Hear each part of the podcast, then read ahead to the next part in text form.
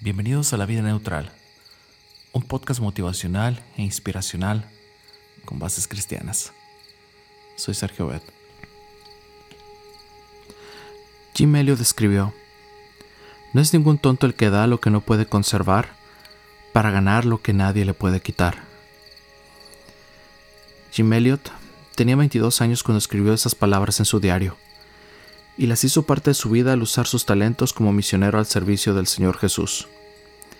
Lamentablemente, sus años de servicio terminaron prematuramente.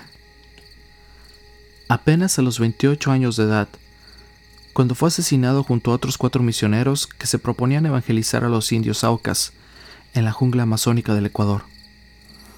Pero ¿qué quiso decir con eso de que no es ningún tonto el que da lo que no puede conservar para ganar lo que nadie le puede quitar? Creo que son las palabras del Señor Jesús las que nos pueden ayudar a entender esto. El que ama su vida, la perderá. Pero el que desprecia su vida en este mundo, la conservará para vida eterna. Esto está en Juan capítulo 12, versículo 25. Lo que nos conviene dar, porque no lo podemos retener, es nuestra vida.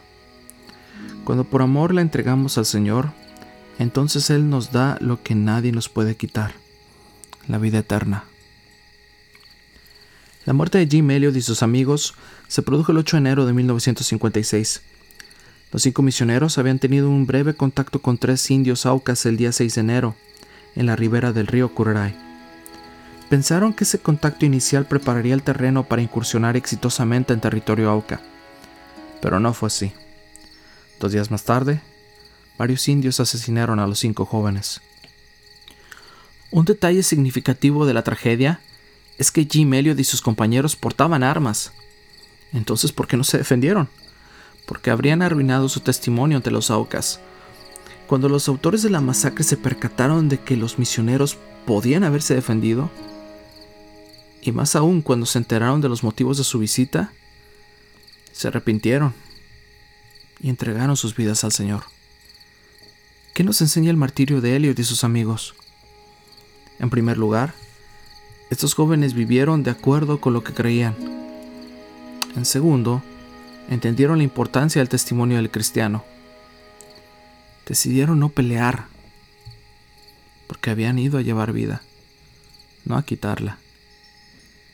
Y aunque esa decisión les costó la vida, hoy centenares de aucas aman al Señor.